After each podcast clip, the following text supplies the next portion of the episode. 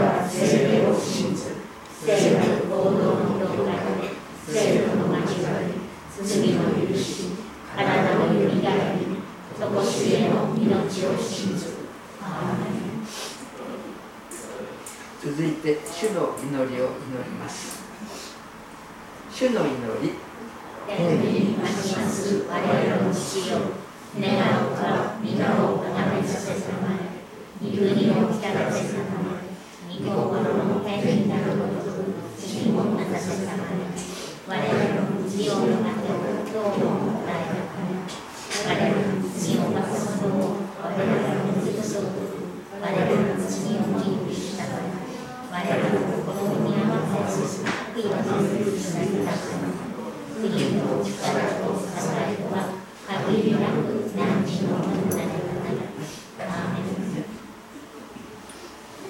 会者がお祈りをさせていただきます。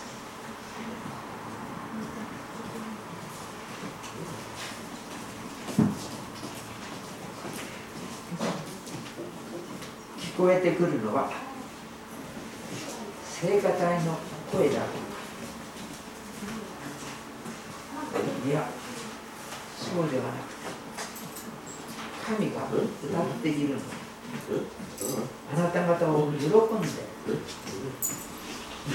ているの。天の父なる神様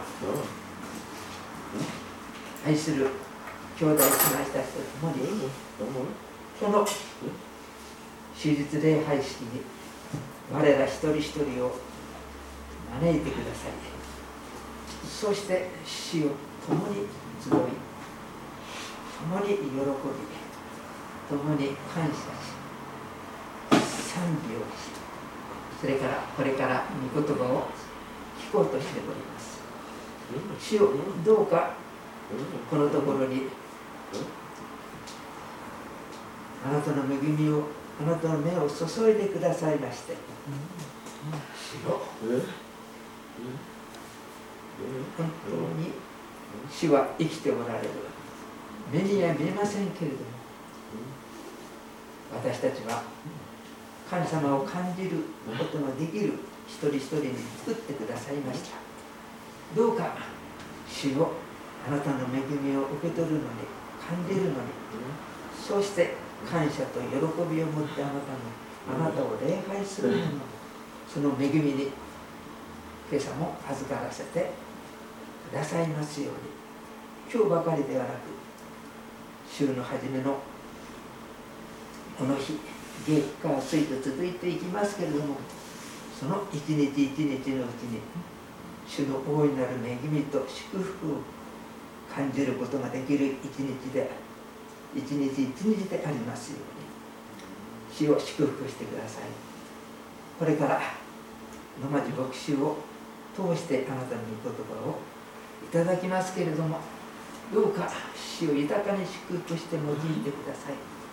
我らの一人一人の心を整えてくださいました感謝と喜びを持って御言葉を聞くことができれば幸いだと思います。すべてをご自身の御手においだなし主イエス・キリスト様のお名前によってお祈りいたします。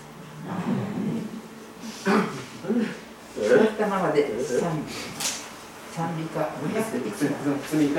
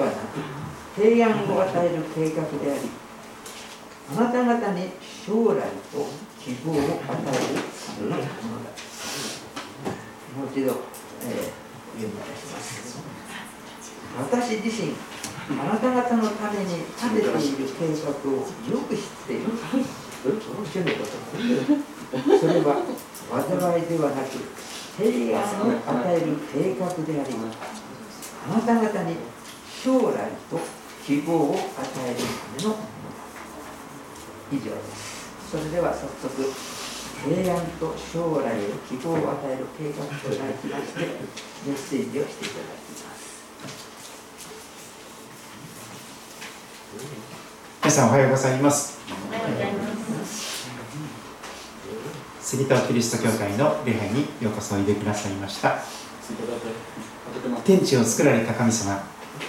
あなたをお母さんのお腹の中で組み立てられた神様はあなたを本当に愛しておられます。豊かな人生を生きるために平安と将来と希望を与えるために神様あなたを作ってくださいました。また生かして導いておられます。その神様からの祝福が豊かになりますようにとお祈りいたします。短く祈ります。主をお語りください。主も目は聞いております。私の心の内に傷のついた道があるかないかを見て私を常しえの道へとお導きください。主は私をどのような目的で作ってくださったのでしょうか。何のために生きていくべきなのでしょうか。主よあなたが御言葉を通して親しくお語りくださいますように。お願いいたします。そして主よあなたが計画しておられるその計画がどのようなものかよく理解しあなたを信頼してあなたについていくことができますようによろしくお導きくださること。愛する主イエス様のお名前によってお祈りいたします。アーメン。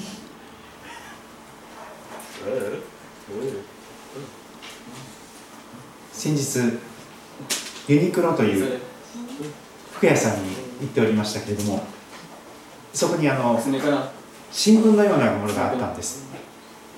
そこにはウクライナの地から新婚旅行に出かけた2人のことが記されていました。ウクライナからポーランドに新婚旅行に行ったそうなんです。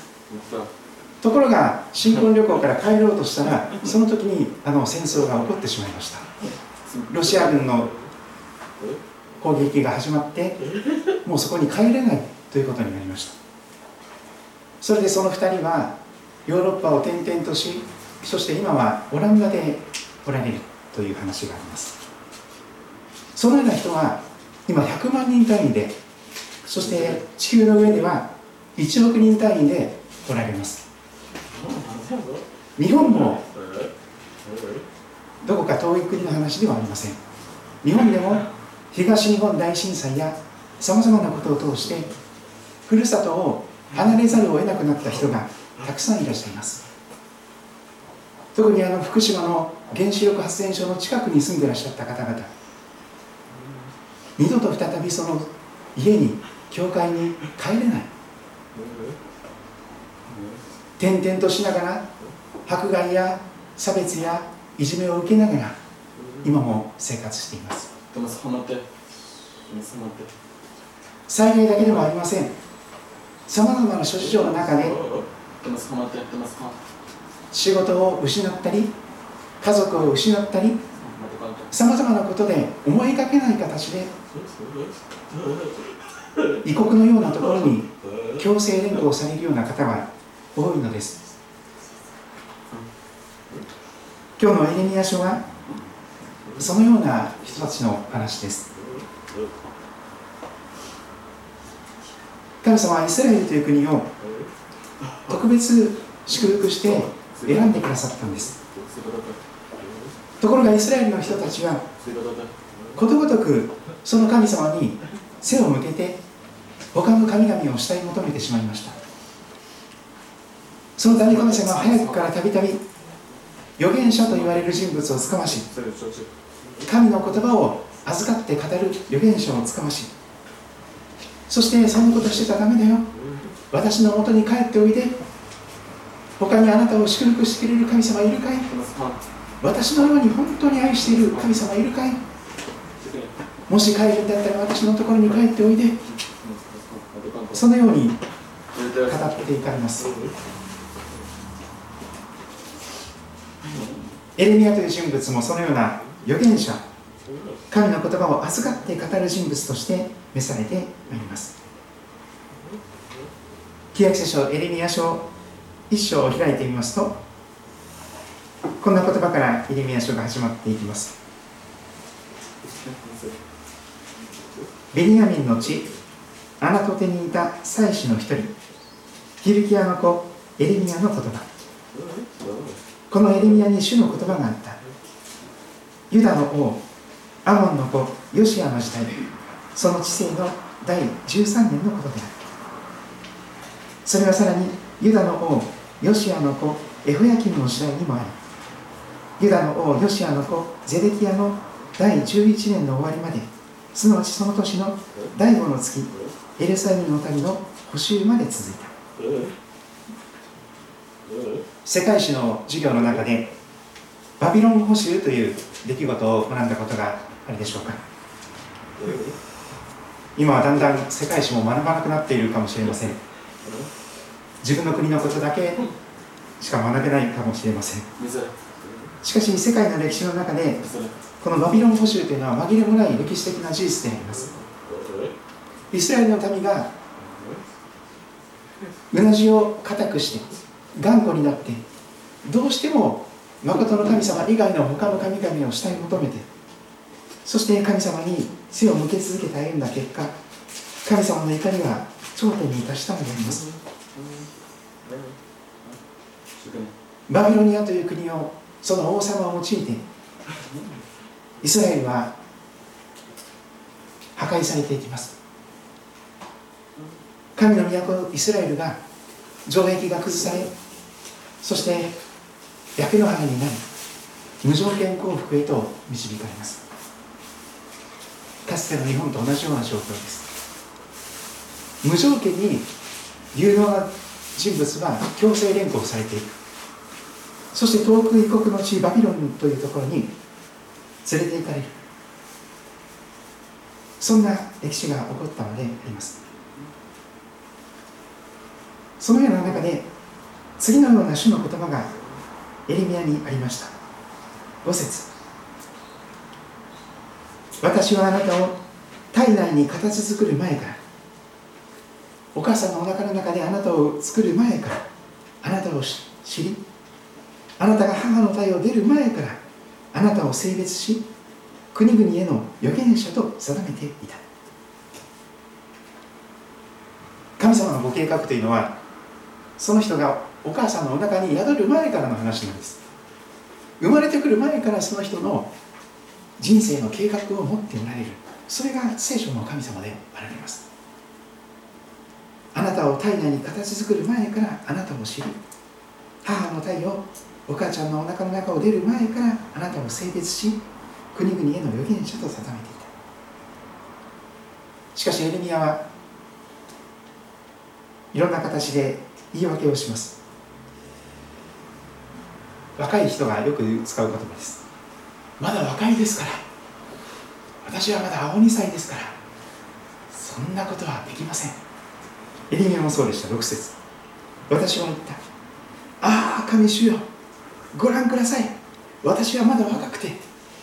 どう語ってよいか分かりません。まだ若いですから。私は無理です。ところがエレミアに主は語られます。7節主は私に言われた。まだ若いと言うな。ら私があなたを使わず全てのところへ行き私があなたに命じる全てのことを語れ。彼らの顔を恐れるな。私があなたと共にいてあなたを救い出すから。そのような御言葉をいただいてレミアは預言者として召されていくことになります。その時主は御手を伸ばしエレミアの口に触れられました。そして主は言われました。見よ私は私の言葉をあなたの口に与えた。神様の言葉が口に与えられます。10節エレミア書全体のまとめのような言葉が出てきます。見なさい私は今日あなたを諸国の民と王国の上に任命する。引き抜き引き倒し。滅ぼし壊し立てまた植えるため。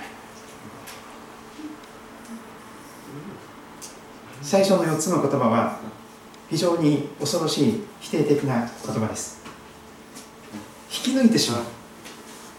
せっかく植わっている植物を引き抜いてしまう。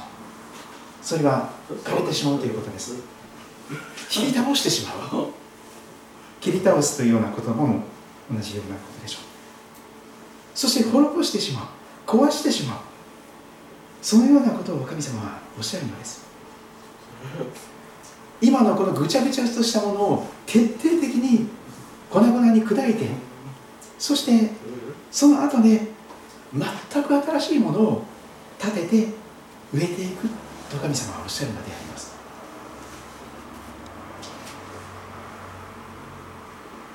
陶器師のように。変な器になったものをですねいっぺん粉々に砕いてそしてまた美しい器へと練り直していかれる。作り直していかれる。そのことです。しかし神様は単に私たちをいじめたり裁いたりするだけの方ではありません。その先に将来と平安と希望がある計画のもとでそれを進めます。やがて粉々に砕かれたものが再び立て上げられそして再び流れのほとりに植えられていく。そこまで神様は計画しておられます。11節神様は語られますエレミアに。エレミアあなたは何を見ているのか。私は言った。アーモンドの枝を見ています。すると主は言われます。あなたの見た通りだ。私は私の言葉を実現しようと見張っている。アーモンドそれは見張るというような意味がありあります。神様は今も神様の言葉を実現しようとして見張っておられます。虎視眈々と神様は全てを見ておられます。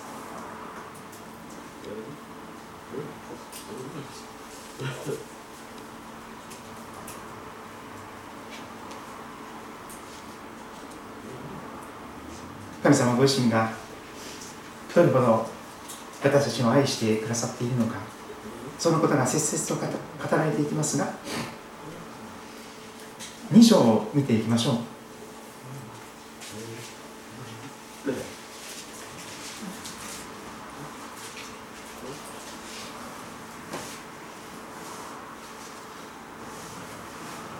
7節。2章の7節。私はあなた方を実り豊かな地に伴いその良い実を食べさせた。ところがあなた方は入ってきて私の血を汚し私の譲りの地を忌み嫌うべきものにした。祭司たちは主はどこにおられるのかと問うことがなく立法を扱う者たちも私を知らず牧者たちも私に背き預言者たちはバールによって預言し役立たずのものに従っていった。13節私の民は2つの悪を行った。命の水の泉である私を捨て多くの水ためを自分たちのために掘ったのだ。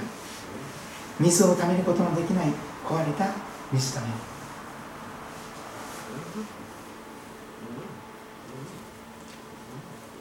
命の源である神様を命の泉である神様を捨ててそしてその神様なしで生きようとした姿があります。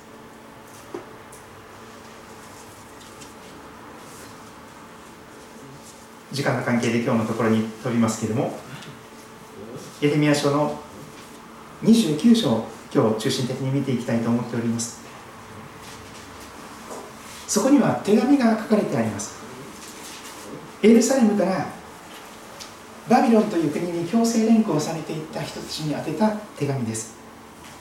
預言者エレミアによってその手紙が書かれ書き起こさ送られていきました。29章預言者エレミアはネブカテネサルがエルサレムからバビロンへ引いていった補修のためすなわち長老で生き残っている者たち祭司たち預言者たちおよび民全体にエルサレムから次のような手紙を送った。エルサレムからバビロンの異国の地で強制連行されていた補修のために手紙が送られています。4節その手紙の内容が書かれていきます。イスラエルの神万軍の主はこう言われる。エルサレムからバビロンに私が引いていかせた全ての補修のため。そうです。私が引いていかせたと神様は語ります。外国のとんでもない王様が単に恐ろしいことを働いたというだけでなくてその背後に神様の御手があります。バビロンへ私が引いていかせた。神様があえて恐ろしい外国の王様を立ててその外国の軍隊を通して神様が異国の地に引いていかせたんでありました。エルサレムからバビロンに私が引いていかせた全ての補修のために思いがけない形で住み慣れたところを離れざるを得ない。こんなところ住みたくもないようなところに連れてこられてそしてそこで苦しみうめいている募集のために向かって手紙が書かれています。5節からその手紙の具体的な内容が記されていきます。家を建てて住みなさい。果樹園を作ってその実を食べよ。妻を迎えて息子娘を産みあなた方の息子には妻を迎え娘を嫁がせて息子娘を産ませそこで増えよ減ってはならない。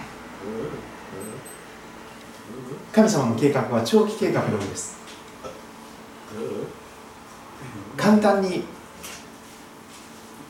その苦しみが終わると考えてはなりません。それは偽預言者の予言する言葉でしょう。すぐにでも神様は助けてくれるから。すぐにでも神様は救ってくださるから。大丈夫だよと。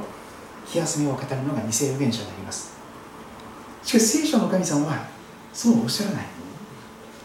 浮き足し出すことをやめなさい。しっかりと地に足をつけて腰を据えてその置かれた場所で生きていくんだ。家を建てるということはそこに定住するということです。果樹園を作るということもそうでしょう。桃栗3年柿8年。果物の木を植えてもそんなすぐには育ちません。実がなりません。何年も何年も経ってやっと実がなります。つまり定住をしていくということです。その収穫を待ち望みながら種を植えていく。果樹園を作っていく。その実を食べていく。さらにはすぐにでも神様のなさることが起こるから結婚をするなんてことは考えないようにということではなくてむしろ結婚をして落ち着いて家庭生活をしていく。子育てに励んでいく。そういうことをしなさいと言われています。例えばエホバの証人と言われる方々はある時期結婚をすることさえ控えていましたハルマゲドンが来るから主の再臨がすぐ来るから結婚なんかしてる場合じゃないということで浮き足立たせてそしてもう仕事もまともにしないような中で布教活動に励んでいくということが起こります。しかしそれは神の御心ではありません。ちゃんと結婚をして落ち着いて家庭を築いていくんだ。そして子供を産み育てていくんだ神様が必要な養育費を全て備えるから。神様が全ての必要なものをちゃんと与えていくから。信頼して結婚をしてそして子供を産み育てていきなさい。そこで増えよ減ってはならないと語って言われます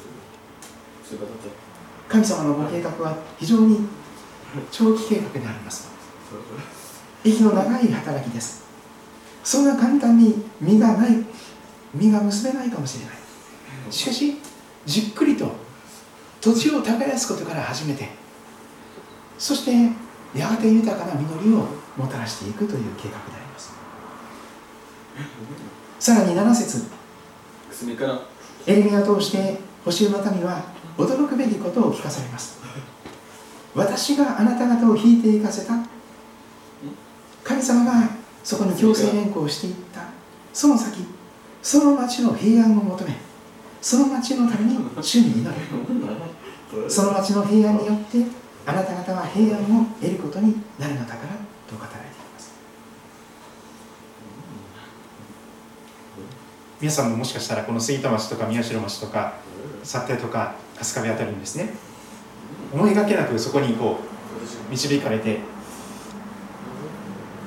そしてこんなところに来るはずじゃなかったという人がいらっしゃるかもしれません。でも神様はおっしゃるんです。皆さんがその今置かれた杉戸町宮代町の平安を祈りなさい。春日部の幸手のその町のその市の平安を祈りなさい。その町の平安を求めその町のために祝福を神様に祈りなさいというのですなぜかその町の平安によってあなた方は平安を得ることになる。実に祝福の源さんとしてそこに置かれている使わされている。あなたを通してその町が祝福されていく。そのようなことを神様は計画しておられるのであります。私もこのエレミア29章の7節の御言葉を示されてからこの杉田町近辺の市町村のために祈り始めています。神様この杉田町を祝福してください。宮代町を祝福してください。そこに平安が来ますように。そしてこの町が魅力的な町となって子供たちがこの町に移り住んでここで家庭を持って子育てをしていきたいと願うような希望に満ち溢れた魅力に満ち溢れた町になりますようにと祈り続けています。皆さんもぜひそのようなことを祈ってみてください。それは神様の御心です。あなたがこの町にあなたが今の場所に導かれている使命です。そこにあなたが置かれている意味があるんです。その町があなたを通して祝福されている。そのために神様はその町にあなたを今置いてくださっております。さらに8節。いつの時代でもまことしやかに簡単なこと即席なことを語る偽預言者がいました。今日本にはそのような人が満ち溢れているでしょう。誠にイスラエルの神万軍の主はこう言われる。あなた方のうちにいる預言者たちや占い師たちにごまかされるな。またあなた方が見ている夢に聞き従ってはならない。すぐにでも神様はその苦しみから救ってくださる。そういう教えです。しかしそれは嘘です。どんなに期待してそしてそのようなことを切に求めたとしてもごまかされるなと主はおっしゃいます。救いはインスタントではないんです。電子レンジでチンをして3分経ったら出来上がるような救いではないんです。まことしやかなすぐにでも救われるよすぐにでも苦しみなくなるよそれは嘘です。ごまかされるな。なぜなら彼らは私の名を使って偽りをあなた方に予言しているから私は彼らを使わしていない。主の言葉。そして10節をご覧ください。誠にアーメン。主はこう言われます数日とか数ヶ月とか数年ですぐに救いが来るわけではない。なんと神様は長期計画でございます。誠に主はこう言われバビロンに70年が満ちる頃。バビロンに70年が満ちる頃私はあなた方を顧みあなた方に慈しみの約束を果たしてあなた方をこの場所エルサレムに帰らせる。エレミアははっきりとバビロン合衆は70年で終わると予言しました。バビロンに70年が満ちる頃。それは次の世代次の世代に完全に世代交代していくということでありましょう。この70年という言葉は今の杉戸キリスト教会にとても、えー、意味のある言葉だと思います。皆さんご存知のように来年この杉戸キリスト教会は70周年を迎えようとしています。今年69年です。神様はそのような長期計画を持っておられます。バビロンに70年が満ちる頃私はあなた方を顧みあなた方に慈しみの約束を果たしてあなた方をこの場所に帰らせる。すぐにでも再臨が来て景挙が来て全ての苦しみから解き放たれる。ということは残念ながら聖書の語っていることではないように私は思っています。70年間その苦しみの地へしっかりと地に足を据えてその苦しみのただ中をたくましく生きていくんだ。その先に本当に神様が平安と将来と希望を持つ長期計画を持っていらっしゃるからでございます。そして12節今日中心的に見たい言葉が出てきました。私自身あなた方のために立てている計画をよく知っている。そうです。天地を作られた神様。お母さんの中であなたを作られた神様はあなたの人生にも計画を持っておられます。主の言葉。それは災いではありません。生まれてこなかった方がよかった。こんな苦しみに遭うなら死んだ方がましだ。そうではないんです。災いではないんです。平安を与える計画です。この平安という言葉はもともとのシャロームという言葉をよく考えるべきでしょう。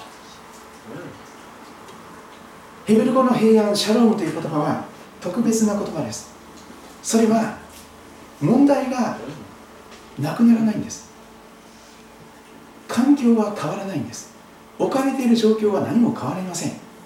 異国の地のままでいじめてくる人迫害してくる人攻撃してくる人そういう人たちが山ほどいるような状況の中でそれでも神様がその嵐のただ中で与えてくださる平安シャロンです。こんな異国の地にもこの場所にも主が一緒にいてくださるのだというその平安です。エゼキエルという預言者はこの異国の地に実際に導かれていくようなことになりますけどそこで主を見てしまうんです。その神様から遠く離れたような外国の地でそこでも主がおられるということを発見するんです。エレミアの平安はまさにそうです。こんな貧乏くじを引いてそしてこんな住みたくもないようなところに来てしまった。こんな苦しみの中で早くここから逃げたい早くここから逃げたい早くどっか行きたい。そういうことばかりを願っている中でそうじゃないよ。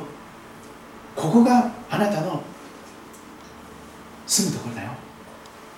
この町があなたの住んでいく町なんだよ。そこでしっかりと腰を据えて浮き足立たずに落ち着いて生活をしていきなさい。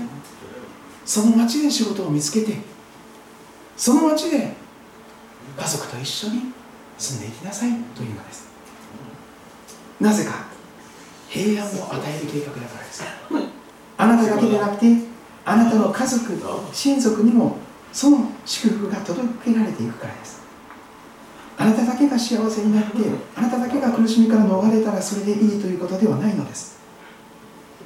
あなたの愛する子供たちや家族やその一人一人もその祝福の中に招かれていくのです、はい、そして将来と希望を与えるための計画であります。今日のメッセージの題はその3つの言葉を入れました。平安と将来と希望を与える計画です。神様があなたにも対して立てておられる人生の計画は3つのものが入っています平安と将来と希望が入っています。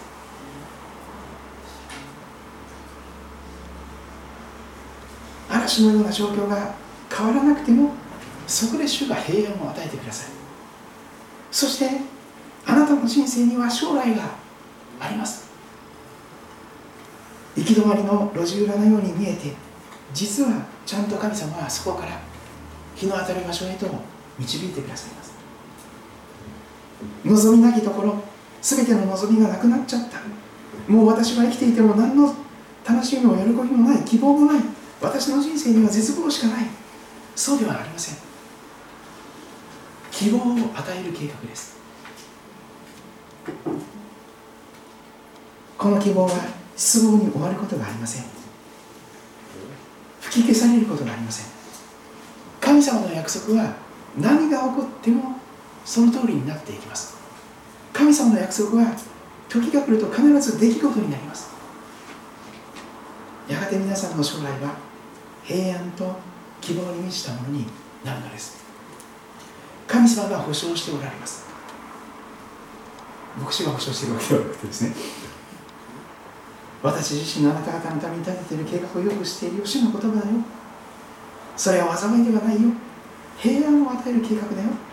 将来と希望を与えるための計画だから私に信頼してその置かれた場所でしっかりと根を張ってしっかりと腰を落ち着けてそしてその場所で家族と一緒に生活してほしいというのです。さらに神様は祈りと礼拝へと導かれます。どんな場所にいたとしてもそこにも主がおられるのですからそこで祈りを捧げていくことができます。そこで主を礼拝していくことができるのです。12節13節です。あなた方が私に呼びかけ聞いて私に祈るなら私があなた方に私はあなた方に耳を傾けイエス様天のお父さん神様に呼びかけていく。祈りを始めていく。様のもとに来て神様に祈り始めるならば神様がちゃんと耳を傾けてください。聞いてください。そしてあなた方が私を探し求める時心を尽くして私を求めるなら私を見つける。そうです。今置かれている針のむしろのような居場所のないその家庭その職場その皆さんの生活の場所実は主が共におられるんです。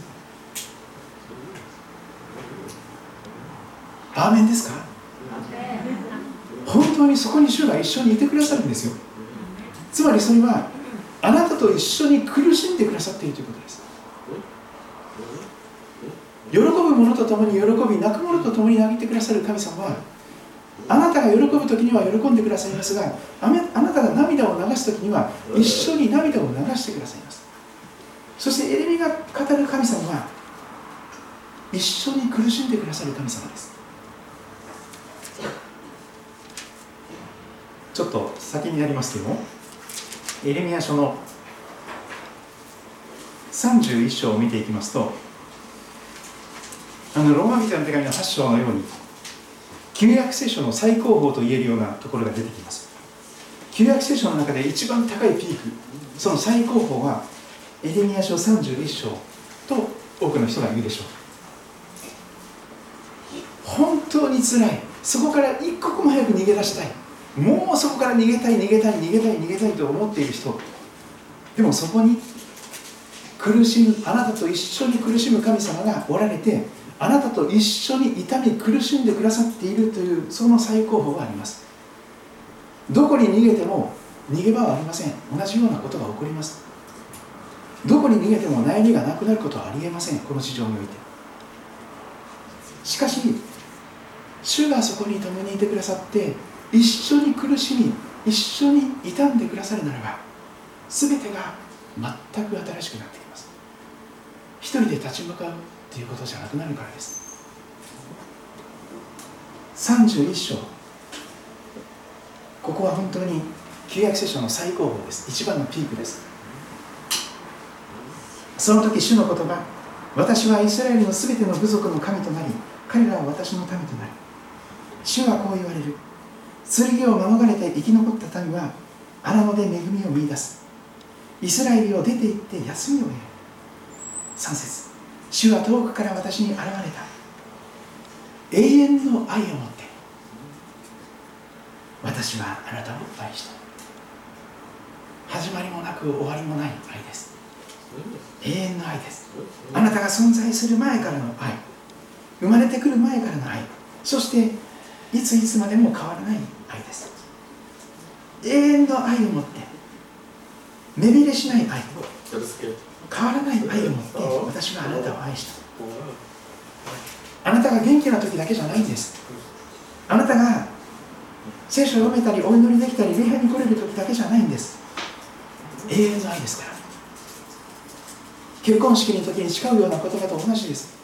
健やかな時もやめる時も止める時も貧しい時も変わらないんです神様の愛はたとえ献金だけできなくなっても奉仕できなくなっても礼拝に来れなくなっても全然神様の愛は目減りしませんから大丈夫です。永遠なんですから。永遠の愛を持って私はあなたを愛した。それへ私はあなたに真実の愛をトゥルーラブを尽くし続けた。乙女イスラエルよ再び私はあなたを立て直しあなたは立て直され再びあなたはタンバリンで身を飾り喜び踊る者たちの輪に入る。そうです。十字架に至る苦しみの後には復活の喜びがあるんです。本当に決定的に粉々に砕かれていくでしょう。しかし神様はその向こうであなたを立て直してくださるんです。新しい一人の人間に作り変えてくださるんです。再創造の技はあなたから始まります再びタンバリンで身を飾って喜び踊りながらダンスしながら神様を褒めたたえる賛美することのできるその喜びの中に招かれていきます。8節。見よ私は彼らを北の国から連れ出し地の果てから彼らを集める。その中には目の見えないものも足のなえたものも身ごもった女も臨月を迎えた女も共にいる。彼らを大集団をなしてここに帰る。彼らは泣きながらやってくる。私は彼らを慰めながら連れ戻る。私は彼らを水の流れのほとりにつまずくことのない平らな道に導くそうです。流れのほとりに植え替えてくださるんです。必ずや豊かな実を結ぶ人生を保証された誠に私はイスラエルには父でありエフライムは私の長子である。10節諸国の民を主の言葉を聞け。遠くの島々に告げ知らせよイスラエルを散らした方がこれを集め牧者が群れを養うようにこれを守られる。牧者が群れを飼うように。そして全ての良きもので神様は祝福されます。11節から。主はヤコブをあがない。ヤコブより強い者の手からこれを買い戻されたからだ。彼らは来てシオンの丘で喜び歌い主が与える良きものに穀物新しいブドウ酒オリーブ油羊の子牛の子に喜び輝く。彼らの魂は潤った園のようになりもう再びしぼむことはない。塩を振りかけられたようにふしゃんとこうあの元気なくなってですね意気消沈してしぼむことがないんです。その時若い女は踊って楽しみ若い男も年寄りも共に楽しむ。私は彼らの悲しみを喜びに変え彼らの憂いを慰め楽しまれする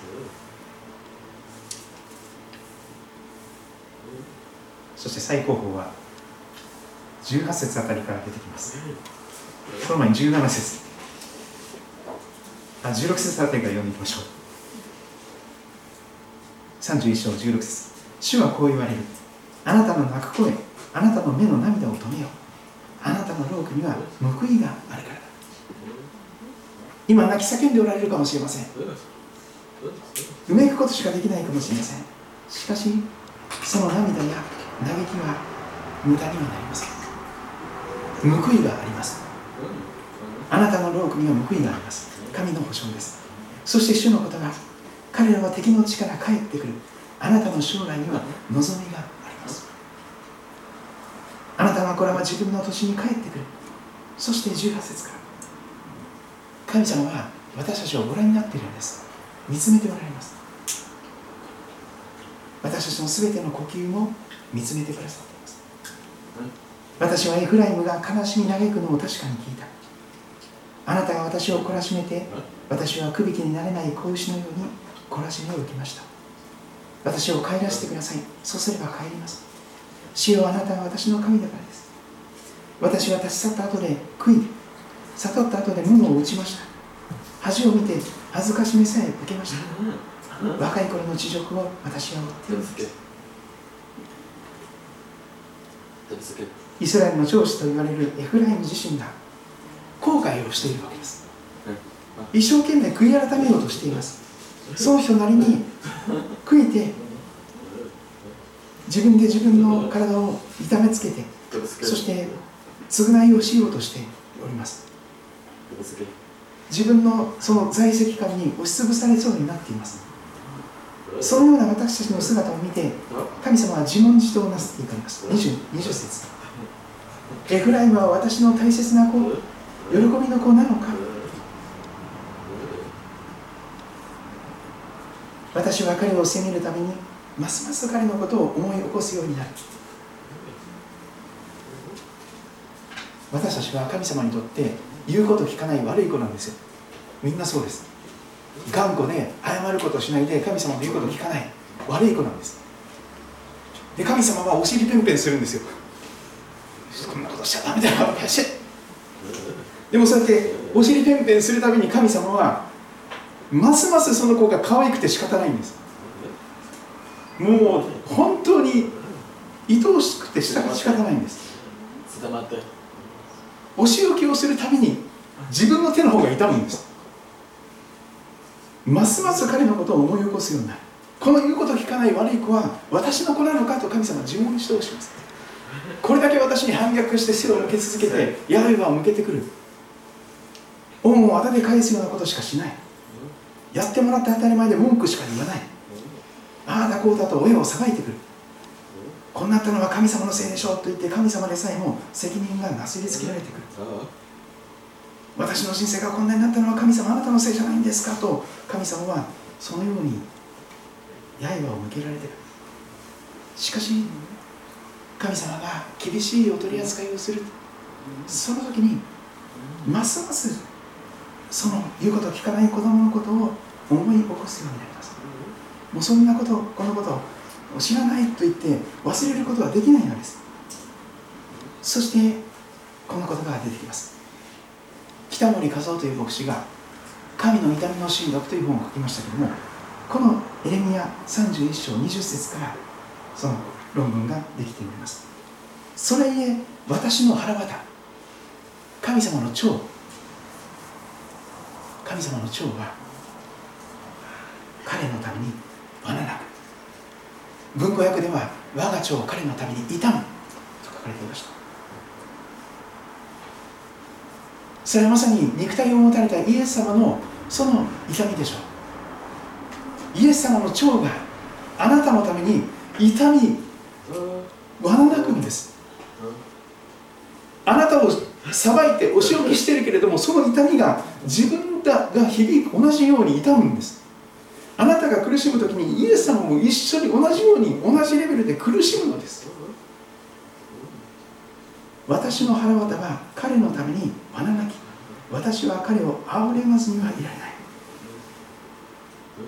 もう可愛くて仕方がない。もう本当に愛おしくて仕方がない。あ俺まずに折れない。祝福せずに折れない。それで神様は誓ってくださいます。新しい契約新約の約束を誓ってくださいます。31節。エレミア31章の31節から。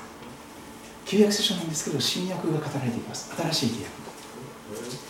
見よその時代が来る。今も来ていますが主の言葉。その時私はイスラエルの家およびユダの家と新しい契約新約を結ぶ。その契約は私が彼らの先祖の手を取ってエジプトの地から導き出した日に彼らと結んだ契約。古い契約のようではない。私は彼らの主であったのに彼らは私の契約を破った。主の言葉33節。これらの日のうちに私がイスラエルの家と結ぶ契約はこうである。主の言葉。私は私の立法を彼らのただ中に置き彼らの心にこれを書き記す。私は彼らの神となり彼らは私の民となる。彼らはもはやそれぞれ隣人にあるいはそれぞれ兄弟に死を知ると言って教えることがない。彼らが南分の低いものから高いものまで私を知るようになるからだ。主の言葉。そしてこの言葉を語ります。私が彼らの不義を罪を全部許しもはや彼らの罪を思い起こさない。二度と思い出さない。神様は忘れてくださいますあなたの全ての罪とはそれほどの完全な許しを持ってあなたを再び神様の愛する子供として受け入れてくださいます。それはまさに新約聖書の時代イエス様を通してイエス様の十字架と復活を通して完成に至りました。神ご自身がその愛する一人息子があなたの罪を全部かぶって背負ってあなたの代わりに十字架で全ての罰を受けてくださいました。神の怒りを神の呪いを全て受けてくださいました。そしてイエス様は十字架の上でおっしゃったんです。完了した。借金は全部返済した。あなたの罪の借金は全部もうすでに支払われました。あなたにはもはや罪がありません。イエス様をその十字架を見上げイエス様が私の罪のために身代わりに十字架でその罪を全部支払ってくださったと信じる者。その人はもはや神様に罪を覚えられることはありません。それですからあなたの人生には平安と将来と希望が約束されています。それぞれご自分の言葉で祈る時を持っていただけたらと願います。正直に本当に飾らない裸の自分の姿で神様の前に祈りを捧げていただきますと感謝であります。